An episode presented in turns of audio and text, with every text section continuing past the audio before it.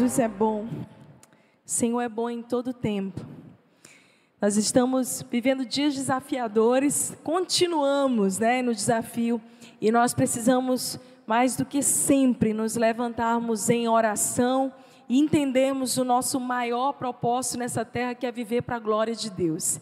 E antes de trazer a mensagem nessa noite, eu queria te convidar a ficar de pé para nós orarmos. Orarmos pelos nossos irmãos na Ucrânia, orarmos por toda essa situação geopolítica e como igreja, a Bíblia fala que existe poder na oração. Amém? Você crê nisso? Pai, no nome de Jesus, nós levantamos as nossas mãos agora. Levante sua voz e comece a clamar. Nós oramos, Senhor, por todo o desafio, toda essa, essa guerra, essa situação geopolítica no mundo. Nós apresentamos Cordeiro de Deus, Príncipe da Paz. Jesus, tu és o único que pode intervir. Tem misericórdia, Senhor. Apressa-te para salvar-nos. Maranata, Senhora, vem, nós clamamos por ti. Ah, príncipe da paz, estabelece o teu reino entre as nações. Faz algo, Deus, toca no coração daqueles que precisam ser levantados para fazer a diferença. Tem misericórdia daquelas famílias inocentes que estão sofrendo. Ah, Deus, no nome de Jesus, assim como diz a tua palavra em Daniel 10, é o Senhor que destrona reis, é o Senhor que muda tempos e estações. Nós clamamos, destrona, Senhor, aquele líder iníquo, destrona, Senhor Senhor, todo homem que está alinhado com a tua vontade. Muda, Senhor, céus e terra, para que pessoas possam ver a tua glória. Guarda, Senhor, também os nossos irmãos que estão ali, muitas vezes subterrâneos, clamando ao Senhor. Tem misericórdia, envia socorro dos céus, Pai. Nós oramos, como diz a tua palavra, por paz entre as nações, e assim que o Senhor nos ensinou a orar, mas oramos também para que seja feita a tua vontade e o Senhor volte logo logo. Ah, Deus, nós estamos vivendo com a nossa vida olhando para o alto, colocando os nossos olhos na eternidade. Esse Senhor, do Senhor vem o nosso socorro, do Senhor vem a nossa salvação. E por isso nós colocamos a nossa esperança, a nossa confiança de futuro, da nossa família, da nossa própria vida nas tuas mãos. A nossa confiança não está nas coisas dessa terra, mas a nossa confiança e esperança está, Senhor, no Senhor, Rei dos Reis, Senhor dos Senhores, Jesus, Rei das Nações, Yeshua Hamashia. Nós declaramos, Senhor, essa igreja aqui em Teresina, aguarda ansiosamente a tua glória, manifesta entre as nações. Ah, Deus, nós entregamos a Ti essa situação, a nossa vida, o nosso coração e confiamos plenamente que do alto vem a nossa salvação, do alto vem a nossa salvação salvação. Como diz Salmo 121, nós elevamos os nossos olhos para os montes, de onde vem o nosso socorro? O nosso socorro vem do Senhor, Criador dos céus e da terra. O nosso socorro vem de Jesus. Em Ti está depositada nossa esperança e confiança. E nós reafirmamos isso nessa noite, Senhor. Confiamos no Teu propósito, no Teu livramento, na Tua mão poderosa sobre nós. No nome de Jesus. Amém. Amém. Você pode se assentar, querido. Se existe uma coisa poderosa, é a oração. A oração move céus, move terras. Agora mesmo, nós temos recebido relatos de irmãos. A Ucrânia recentemente tem experimentado de um avivamento, muitas pessoas se convertendo. Inclusive, a gente está em grupos de pastores e missionários do mundo inteiro, eu e o pastor Fred, então a gente está todo tempo recebendo notícias, orando por eles. Inclusive, tem um grupo de jovens do Brasil que estavam lá como missionários e eles se recusam a voltar porque eles querem pregar até o fim. Ah, queridos, quando nós entendemos que a nossa vida não é só para nós mesmos, que orar e pedir a Deus apenas por uma solução para os nossos próprios problemas. Ah, quando a gente entende que Deus nos chamou para que a nossa vida tenha uma significância uma, muito maior do que simplesmente sermos felizes, nós começamos a viver no, naquilo que Deus tem para nós e não somente naquilo que nós tem, temos para nós. Eu lembro no início dessa pandemia, quando todos nós estávamos trancados em casa, naquela quarentena, e que a gente estava com medo até de sair na rua, com medo de pegar vírus no ar, na sola do sapato. Vocês lembram disso? Ah, será que está no asfalto? A gente não entendia muito bem.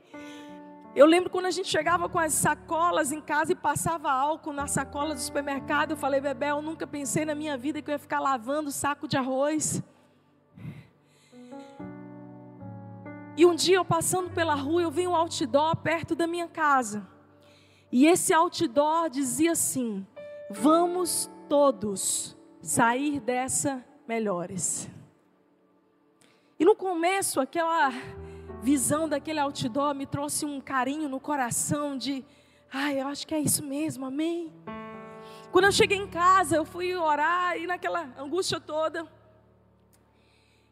meditando na história da humanidade, nós vemos que, como diz a palavra, o sujo torna-se ainda mais sujo, e o puro deve procurar se santificar ainda mais. Não, não saímos dessas todos melhores. Estamos agora diante de uma guerra. Jesus nos adverte, Mateus 24, quando ele fala, vocês, a partir do verso 7, vocês vão começar a ouvir sobre rumores de guerra. Vocês vão começar a ver nação se levantar contra a nação, mas calma, ainda não é o fim, é o princípio das dores. E a Bíblia diz algo muito muito, muito interessante que há de acontecer nos últimos dias. Se, se há uma convicção que nós temos, nós não sabemos nem o dia e nem a hora, mas uma convicção nós temos: Jesus está às portas, Ele está voltando, igreja. O nosso Rei, o nosso Salvador. E se tem algo que a gente precisa entender que nós estamos cada vez mais vivendo num panorama de choque cultural. Presta atenção é a coalizão e o choque da cultura do céu contra a cultura de uma terra humanista carnal. De pessoas que estão buscando as suas próprias vontades e com a cultura do céu vindo e despertando. Eu estou aqui essa noite para bradar como pastor e dizer que venha o teu reino, Senhor, que seja feita a tua vontade. Será que você tem coragem de dizer isso? Que venha o teu reino, que seja feita a tua vontade e não a minha, mas a tua vontade. Nós estamos numa época de uma cultura cada vez mais humanista. E essa cultura diz: você deve buscar teu sucesso, você deve buscar aquilo que você quer, não se importando com outras pessoas, passa por cima. Você deve entender que aquilo que você tem é tudo que você precisa de uma mensagem positiva que muitas vezes nos afasta da centralidade em Jesus. Porque Jesus tem dois convites para você. Todos nós vamos receber esse do, esses dois convites em algum momento da nossa história. O primeiro deles está em Mateus 11, 28. Vinde a mim, todos vocês que estão cansados e sobrecarregados, e eu vos aliviarei. Tomai sobre vocês o meu jugo, que é leve e suave. Aprendei de mim, que sou manso e humilde de coração. Esse convite é para todos nós aqui. Se você aqui chegou essa noite cansado, sobrecarregado, sem esperança, existe um convite de Deus para você. Venha, venha para a minha presença. Mas existe um segundo convite de Deus para a humanidade, ele está lá em Lucas 9. Quando Jesus diz: Vinde após mim. Negue-se a si mesmo, tome a sua cruz e me siga. Esse convite são para os discípulos. Esse convite são para aqueles que não estão buscando a Deus só pelo que Ele pode fazer, mas por gente que diz assim: Senhor, independente de estar um caos lá fora, a gente sabe que o panorama para esse ano é desafiador um grupo de pessoas que estão dizendo: Senhor, eu quero fazer parte, eu quero ser esse discípulo que vou após ti, que vou ter a minha vida transformada para transformar. Ah, Deus, como diz o apóstolo Paulo, eu não quero me conformar com este mundo, mas eu quero ser transformado pela renovação da minha mente. Onde estão os inconformados, os santos inconformados. Eu quero saber se tem alguém aqui essa noite, dá um glória a Deus aí bem forte. Gente que não se conforma com a cultura desse mundo, mas que busca todos os dias da sua vida essa cultura do céu, essa realidade dos céus. Nós estamos como nunca vivendo esse choque cultural, valores invertidos. E como nós, como cristãos, a gente precisa lembrar daquilo que Jesus nos disse. Jesus nos disse que teríamos que estar no mundo, sem ser do mundo. Paulo nos fala para não sermos conformados com esse mundo, mas transformados pela renovação da nossa mente, como esse texto que eu acabei de citar de Romanos 12. João, o apóstolo João, escreve à igreja e diz: Não ameis ao mundo, nem as coisas que há no mundo. Em 1 de João 2,15, ele diz isso: Não ameis ao mundo, nem as coisas que há no mundo. Se alguém amar o mundo, não ama a Deus Pai. Pedro nos lembra que tudo que vemos no mundo há de passar. O autor aos Hebreus nos lembra que nós somos peregrinos. Olha para mim aqui um instante, deixa eu dizer uma coisa para você: nós estamos todos aqui de passagem, todos nós aqui somos como peregrinos dessa terra. E enquanto a gente viver nessa terra, nós temos que fazer a diferença para a glória dele. Você tem que viver uma vida. O Mário Sérgio Cortella, filósofo, diz algo interessante: a vida é muito curta para ser pequena. Você tem que viver uma vida maior do que você mesmo. Eu digo sempre para os meus filhos, Vitória e Samuel, não estou criando filho para não fazer a diferença no mundo. Não estou criando filho para não arrumar coisa no mundo. Eu quero que meus filhos eu quero ouvir falar dos meus filhos em outras nações, dizendo que lá eles estão fazendo um, uma confusão santa no sentido de que eles não estão se rendendo, se conformando, eles estão pregando o evangelho. Talvez você, você diga, pastora, você ora por isso, pelos seus filhos, eu vou te dizer, ora. Todos os dias, Senhor, levanta Vitória e Samuel nessa geração, para que eles fa possam fazer a diferença, não só casar, ter filhos, uma boa casa, prosperar essas são as coisas naturais e humanas. E Deus deseja te abençoar, amém. Mas existe um propósito muito maior. O grande choque que a gente vive é a realidade do céu contra a realidade das coisas terrenas. Tiago, irmão de Jesus, descreve isso de uma forma ainda mais profunda. Hoje nós vamos ler bastante a Bíblia, amém? Cadê a sua Bíblia aí? Levanta aí. Bíblia de papel. Aquele que não trouxe a Bíblia, liga a tua Bíblia aí. É bom que teu celular é santificado. Fica com a Bíblia levantada. Diz assim comigo: Eu sou o que a Bíblia diz que eu sou. Eu tenho o que a Bíblia diz que eu tenho. Eu posso o que a Bíblia diz que eu posso. Dá um beijo aí na tua Bíblia, dá. Aleluia, eu amo a palavra de Deus. Quantos amam a palavra de Deus? Dá um glória a Deus.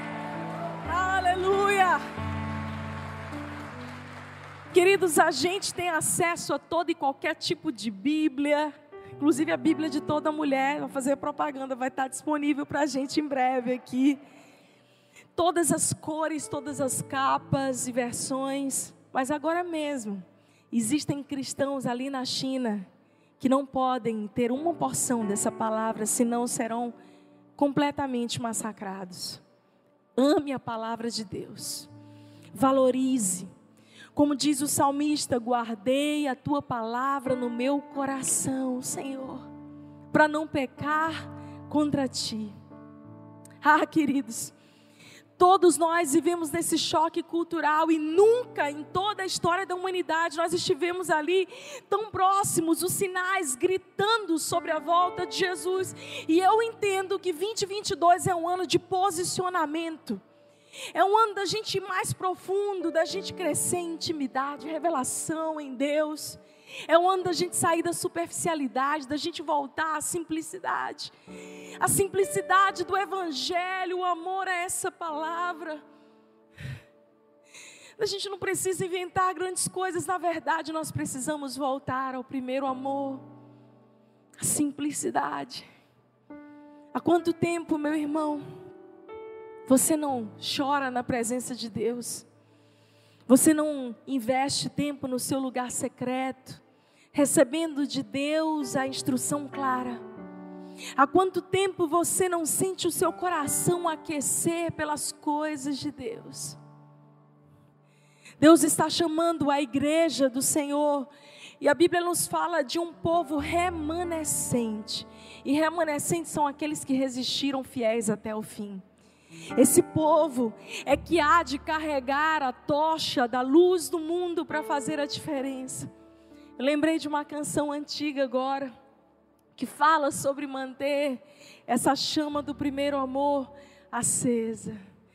Ah, quero voltar ao início de tudo, encontrar-me contigo, Senhor. Quero rever meus conceitos e valores. Eu quero reconstruir.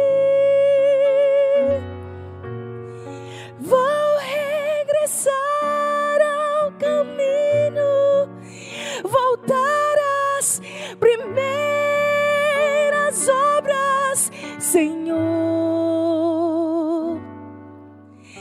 Eu me arrependo, Senhor, me arrependo, Senhor, me arrependo, Senhor. Eu quero voltar ao primeiro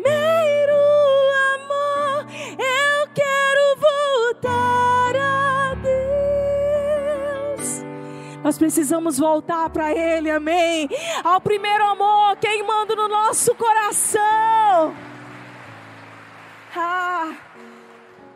É lindo quando Tiago aborda características que definem a cultura do mundo versus a cultura do céu. A verdadeira fé manifesta através de uma vida transformada. Você diz, Eu tenho fé. Jesus diz, Mostra-me as tuas obras. A sabedoria do mundo é diabólica, egocêntrica, ambiciosa, contenciosa, vem direto do inferno, querido. Sempre tenta levar vantagem. Entretanto, a sabedoria, a cultura do céu vem de Jesus, é pacífica, é bondosa, pensa no próximo, é cheia de amor. Abre a tua Bíblia comigo no livro de Tiago 3, a partir do verso 13. E essa cultura celestial é o grande chamado de Deus para nós, para a sua vida, para a sua casa. Você sabe, esse é um ano de colocar em ordem a nossa vida de colocar em ordem a nossa casa. Tiago 3, a partir do verso 13, enquanto você está abrindo aí, olha para o teu irmão do lado e diz assim: coloque em ordem a tua vida, a tua casa. Se você é casado, diz para tua mulher, para o teu esposo, e vamos colocar em ordem a nossa casa. é de olhar para dentro. É de olhar para o alto. A partir do verso 13, Tiago 3. Se você tem alguém do lado que não tem Bíblia, nós vamos fazer igual a igreja Batista Antiga. Oferece a Bíblia para ela. Compartilha. Se vocês são sábios e inteligentes, demonstrem isso vivendo honradamente, realizando boas obras com a humildade que vem da sabedoria. Mas se em seu coração há inveja amarga e ambição egoísta, não encubram a verdade com vanglórias e mentiras. Porque essas coisas não são a espécie de sabedoria que vem do alto, antes são terrenas, mundanas e demoníacas. Pois onde há inveja e ambição egoísta, também há confusão e males de todo tipo. Mas a sabedoria que vem do alto é antes de tudo pura, também é pacífica sempre amável e disposta a ceder a outros. É cheia de misericórdia e é o fruto de boas obras. Não mostra favoritismo e é sempre sincera. E aqueles que são pacificadores plantarão sementes de paz e ajuntarão uma colheita de justiça. Ah, querido, o apóstolo Tiago está apresentando uma maneira de viver que muitas vezes, se nós olharmos para as nossas redes sociais, para o dia a dia, a gente fala assim: peraí, isso aqui é um paradoxo.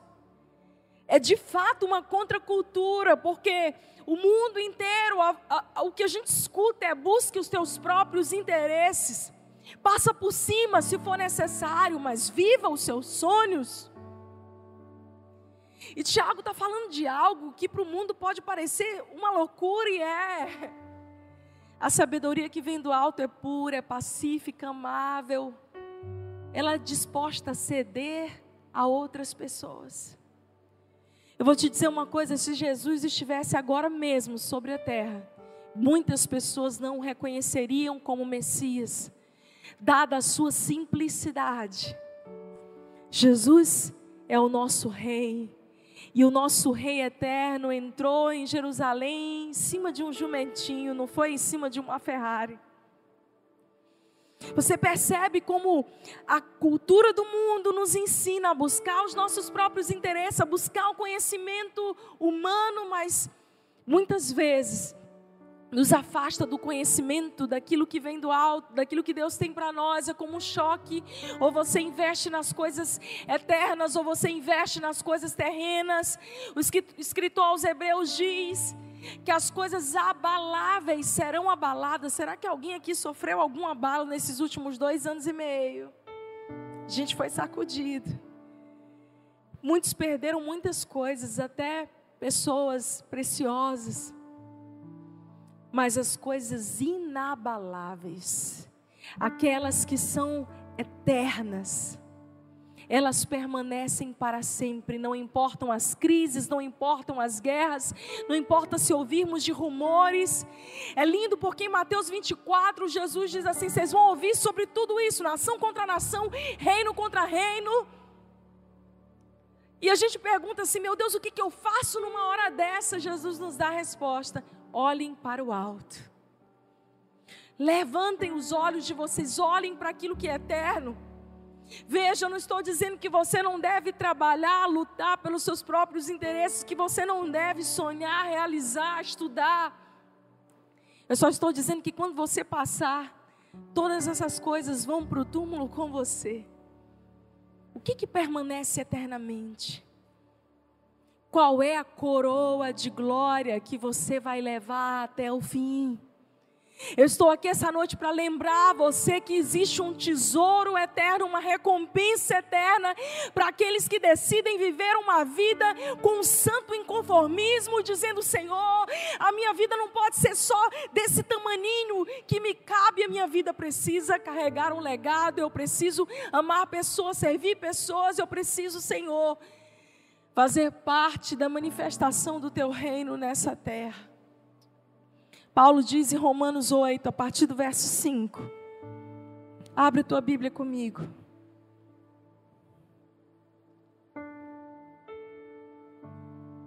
Romanos 8. Quem vive segundo a carne tem a mente voltada para o que a carne deseja mas quem vive de acordo com o Espírito tem a mente voltada para que o Espírito deseja. A mentalidade da carne é morte, mas a mentalidade do Espírito é vida e paz. A mentalidade da carne é inimiga de Deus, porque não se submete à lei de Deus e nem consegue fazê-lo.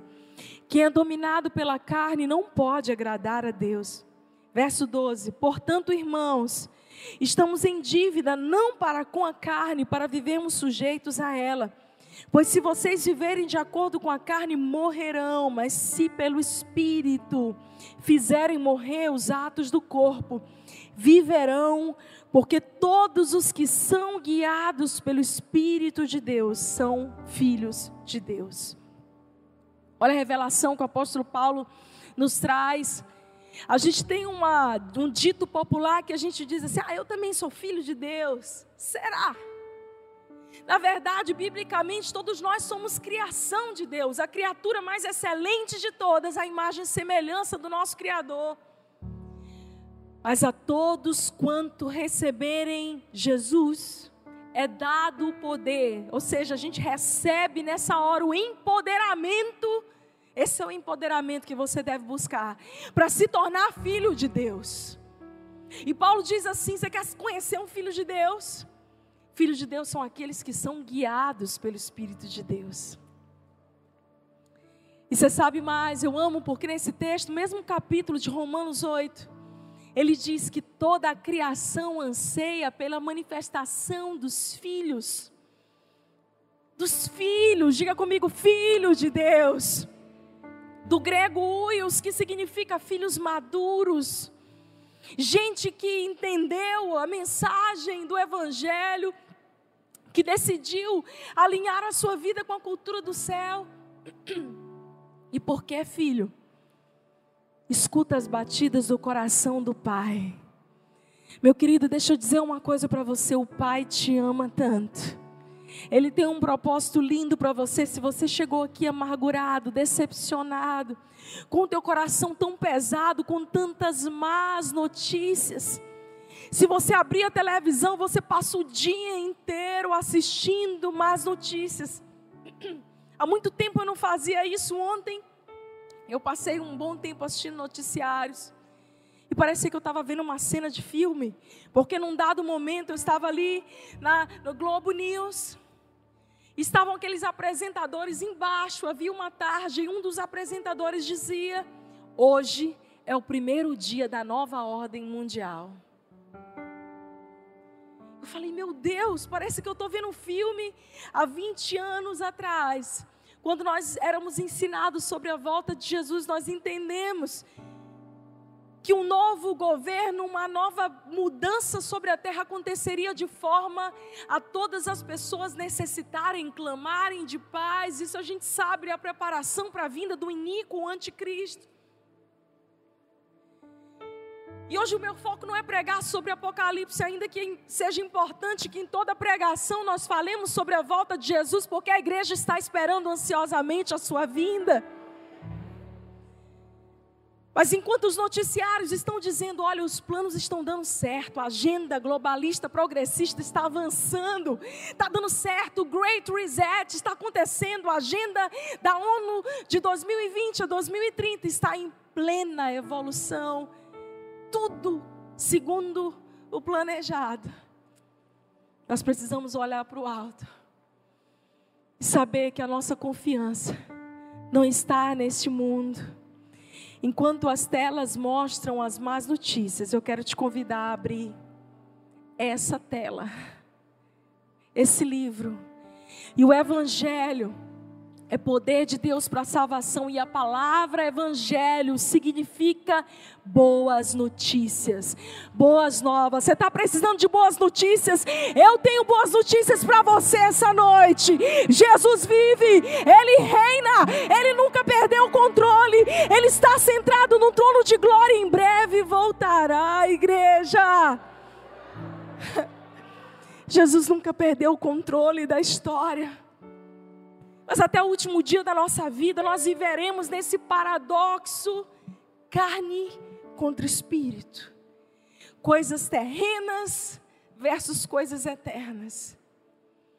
Enquanto o mundo faz você olhar para aquilo que é passageiro, Deus está falando para você: levanta os teus olhos, filho, olha para aquilo que é eterno, valoriza. Na nossa geração humanista, nós temos colocado a nossa própria vida, as nossas dores, como o nosso próprio Deus. Ah, os meus traumas, a minha depressão, a minha dor na alma. Veja, nós nunca tivemos tantas doenças psicossomáticas e emocionais. E nós somos trinos, corpo, alma e espírito, e precisamos cuidar da nossa alma, das nossas emoções. Mas eu vejo uma ênfase nesses tempos para como a gente está se sentindo. Então, se eu estou me sentindo mal, o mundo gira em torno disso. Eu preciso buscar ferramentas para melhorar, para estar bem, me sentir o meu ego, as minhas emoções aquecidas. E Deus está dizendo: epa, epa, epa. Você é um espírito que tem uma alma e habita num corpo. As coisas terrenas vão passar, passarão os céus e terras, mas as minhas palavras não passarão. Enquanto a gente está ali preocupado com, os nossos, com o nosso umbigo, desculpa o termo, lambendo as nossas feridas. Deus está dizendo: você é filho. Assume o teu lugar de filho. Existem pessoas que estão lá fora esperando pela sua manifestação para que você seja guiado pelo Espírito de Deus. Ah, querido, esse é um ano da gente parar de ficar só autocomiseração e se diminuindo e ai, as minhas dores, os meus problemas. Então, você virou o seu Deus, o que está sentado no trono da sua história. Deus está dizendo: opa, opa, eu sou aquele que estou sentado no trono da tua vida, eu ainda tenho o controle da tua história. Eu ainda tenho o controle do teu casamento, eu ainda tenho o controle sobre os teus filhos. Talvez naturalmente tenha feito você parecer que perdeu o controle, mas é porque você está olhando para a direção errada. Olha para as coisas eternas. Confie em mim. Entrega a tua vida a mim. Vinde a mim. Vinde após mim. É Jesus dizendo para você: para de ficar só olhando para a tua vidinha necessidades.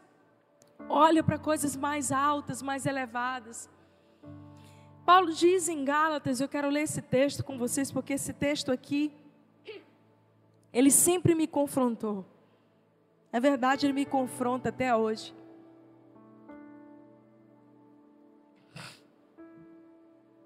Gálatas 5 é o paradoxo da humanidade. Carne versus espírito. Coisas passageiras versus coisas eternas. Em Gálatas 5, o apóstolo Paulo está pregando, ensinando algo que confronta o nosso padrão de estilo de vida. E eu quero ler com vocês a partir do verso 5, me acompanha. Por isso digo: deixem que o Espírito guie sua vida. Assim, não satisfarão os desejos da sua natureza humana.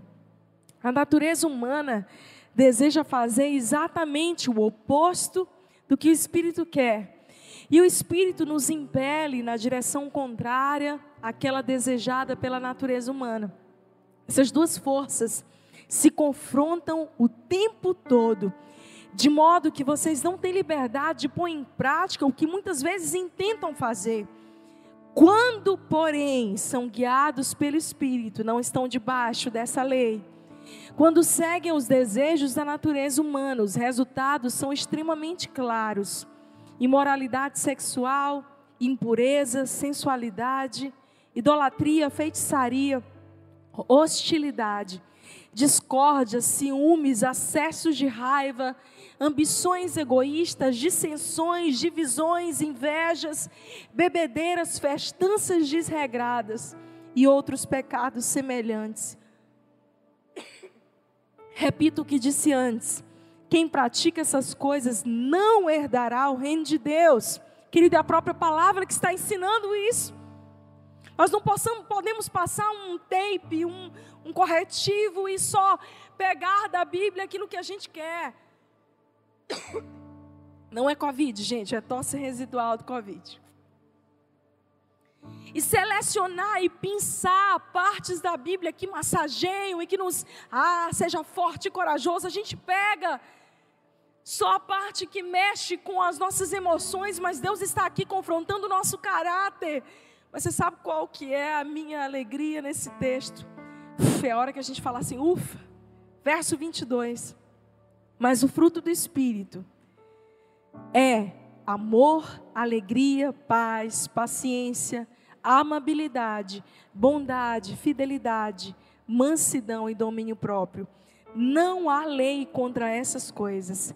Aqueles que pertencem a Cristo Jesus crucificaram as suas paixões e os desejos de sua natureza humana. Uma vez que vivemos pelo Espírito, sigamos a direção do Espírito em todas as áreas da nossa vida. Esse é um chamado de Deus para nós. Nós vemos esse paradoxo da carne contra o espírito. Eu vou te dizer uma coisa, querida, até o último dia da tua vida nessa terra, nesse mundo caído, você vai viver esse paradoxo. A quem eu vou alimentar a minha carne, os meus desejos, as minhas vontades, ou eu vou buscar viver de acordo com aquilo que Deus tem para mim. Aqui nas obras da carne, nós temos os pecados de ordem moral, prostituição, impureza, lascívia. A palavra lascívia, por exemplo, do grego, a sergeia, ela quer dizer esse desejo e paixão por seguir os seus próprios interesses. Temos os pecados de ordem religiosa, idolatria e feitiçaria. Idolatria, por exemplo, do grego, é idolatria, é a adoração a pessoas, a confiança, colocar a sua confiança, os seus olhos em pessoas. E a gente tem os pecados de ordem social que dizem respeito, eu vou te dizer que esses aqui são difíceis. Ao nosso relacionamento com os outros, inimizade, discórdia, ciúme, ira, ambição egoísta. Meu Deus! Divisão, inveja. Querido, deixa eu te dizer uma coisa. Tem uma oração perigosa que você precisa aprender a fazer. Vocês querem que eu ensine a vocês essa oração perigosa? Só alguns levantaram a mão. Só vou contar se vocês quiserem que eu fale. Quer que eu ensine ou não? Agora aguenta aí. A oração perigosa que você precisa fazer é: Senhor, revela o que está no meu coração. Queridos, nos momentos da minha vida que eu achei que eu era a pessoa mais legal do mundo. Sabe quando você fala assim, poxa, quem que pode não gostar de mim? Como é que pode alguém não gostar de mim? Sou uma pessoa tão legal. Ajuda os outros. Não é não? Você também? Você fala assim, eu sou o máximo, eu, eu sei fazer um monte de coisa, sou resolvido, eu sou despachado. Meu Deus, eu tenho, eu ajudo as pessoas. Aí, muito bem, você está se achando incrível. Faz essa oração. Senhor, revela o que há no meu coração. Eu lembro de uma época que eu fiz essa oração assim, achando, não vou encontrar nada, porque eu sou, sou demais. Já fui transformada pelo sangue de Jesus. Todas as transformações da minha vida Ele já fez. Eu estava virando quase anja. Querido, quando eu comecei a perceber coisas no meu coração, inveja de alguém que está recebendo algo que eu achei que eu deveria receber. Com vocês não, né?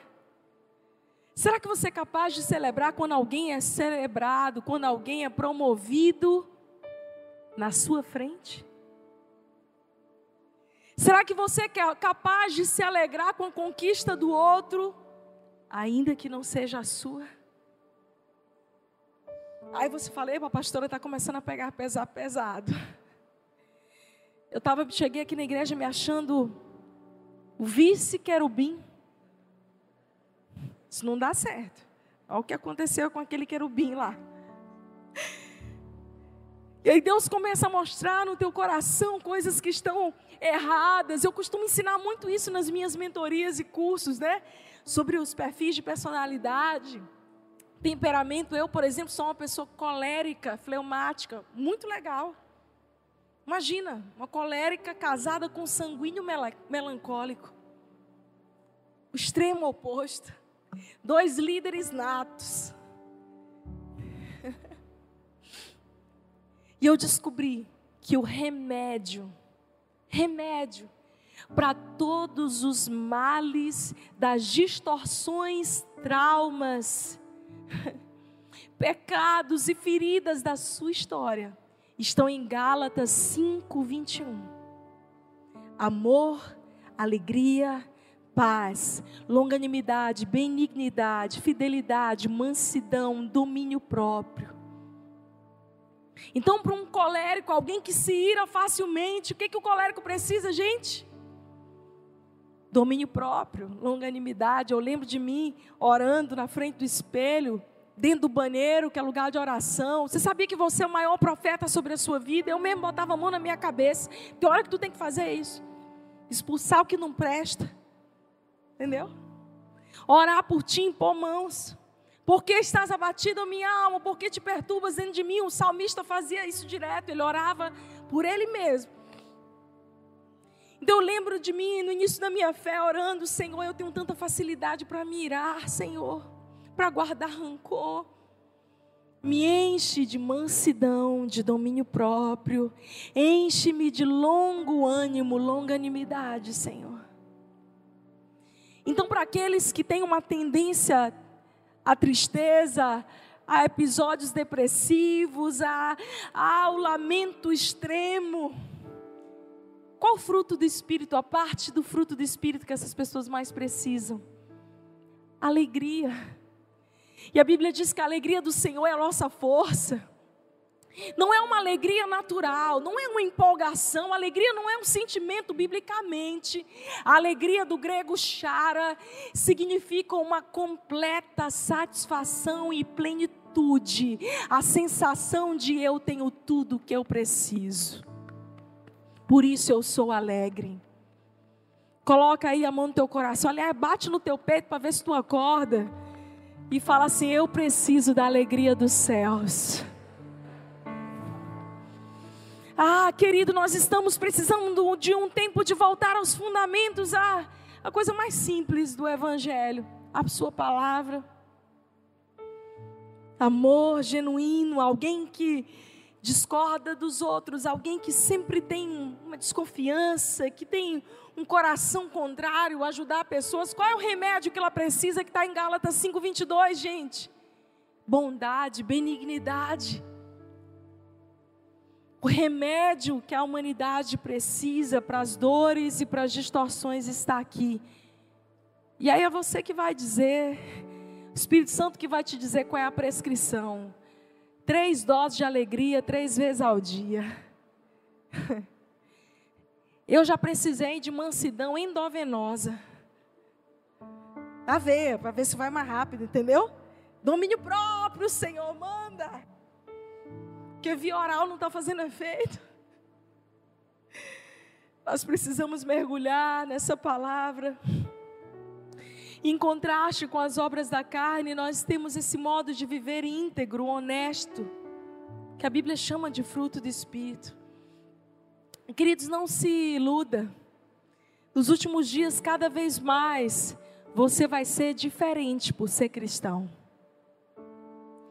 E é lindo quando em Mateus 24 Jesus diz: Olha, não se assustem quando vocês forem perseguidos. Não se assustem quando, por causa do meu nome, Jesus está nos lembrando do nosso posicionamento de filhos nesses últimos dias, e o Senhor está dizendo: Ei, está na hora de você me pedir coisas fáceis. Você está pedindo por um milagre, a restauração do teu casamento. Eu vou te dizer, isso aí é fichinha para Deus, amém? Lucas 1, 28. Acaso haverá algo impossível para Deus? Nada é impossível ao Senhor. Mas mais do que te dar uma bênção, do que te dar uma resposta, do que transformar a tua vida, Deus quer que você seja alguém. E isso vocês vão me ver pregar sempre. Seja alguém que deseja transformar orar, se levantar. Às vezes a gente olha para o mundo lá fora e fala: não, isso não diz respeito a mim. É claro que diz, irmão. São vidas que estão sendo ceifadas. Você sabe o que, que eu oro? Deus levanta missionários, pastores, homens e mulheres bem posicionados dessa geração, que invadirão as nações com as boas notícias pessoas que não vão se, se acomodar na sua zona de conforto. Eu vou dizer uma coisa para vocês, gente. Às vezes a nossa vida é tão confortável. Difícil às vezes até a gente sair da cama. Eu, por exemplo, gosto de dormir de edredom. Até aqui no calor. Lençol não é uma coisa de Deus, mas edredom. Fofinho. Você fala assim que eu quero ficar aqui. A gente vai se acostumando ao conforto da nossa vida, dos pequenos detalhes. Ou a gente pensa assim, não, eu, eu, eu tenho tantos problemas para resolver, pastora, tu não tem ideia do tanto de boleto que eu tenho para pagar. Ei, meu querido, a vida não é só pagar boleto, aleluia. a vida não é só o sentido biológico de ser e existir, nascer, crescer, se reproduzir e morrer. Deus te criou para mais do que isso. Deus te criou para um propósito eterno e soberano. Deus criou você para que você seja de verdade um filho. Seja guiado pelo Espírito de Deus e esteja enfileirado para fazer a diferença. Pessoas que dizem: Eu não quero viver só para mim, ei, eu quero me enfileirar no voluntariado do céu que serve nessa terra. Conta comigo, Jesus. Conta comigo, Jesus.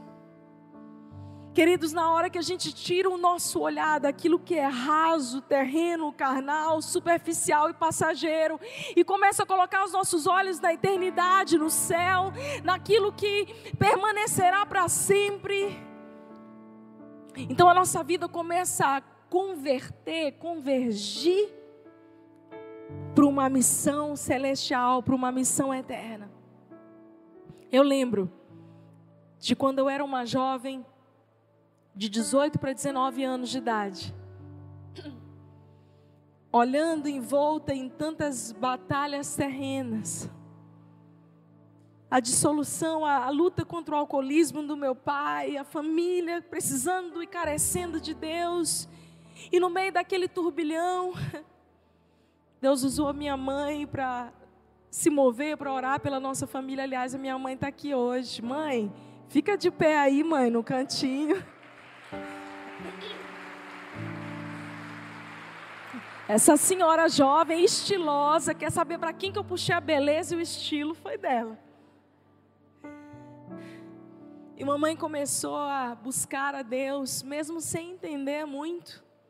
Ela só queria uma solução. Às vezes é assim, a gente vem para a igreja, a gente só quer uma solução.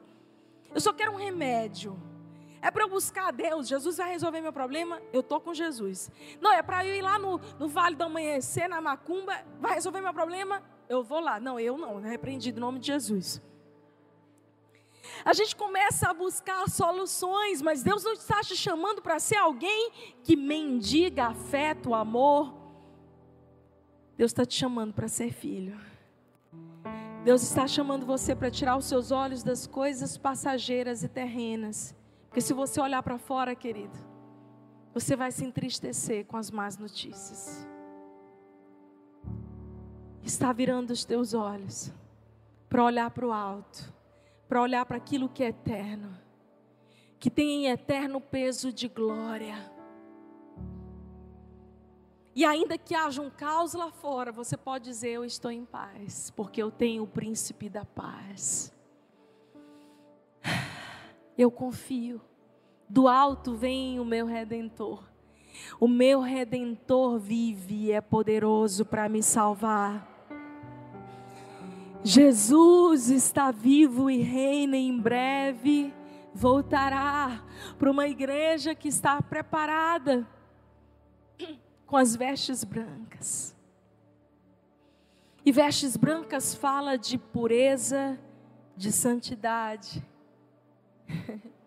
Gente que decidiu branquear as suas vestes. Você sabe que você é chamado para branquear as suas vestes. Isaías fala muito sobre isso. Pastora, qual é o alvejante mais poderoso? Eu tenho um nome: sangue de Jesus. O sangue de Jesus é que purifica cada um dos nossos pecados, ainda que eles sejam como a escarlate, ainda que você esteja sujo, Jesus está dizendo: Ei, vem, lava as tuas vestes no meu sangue. Você vai se tornar mais alvo do que a neve.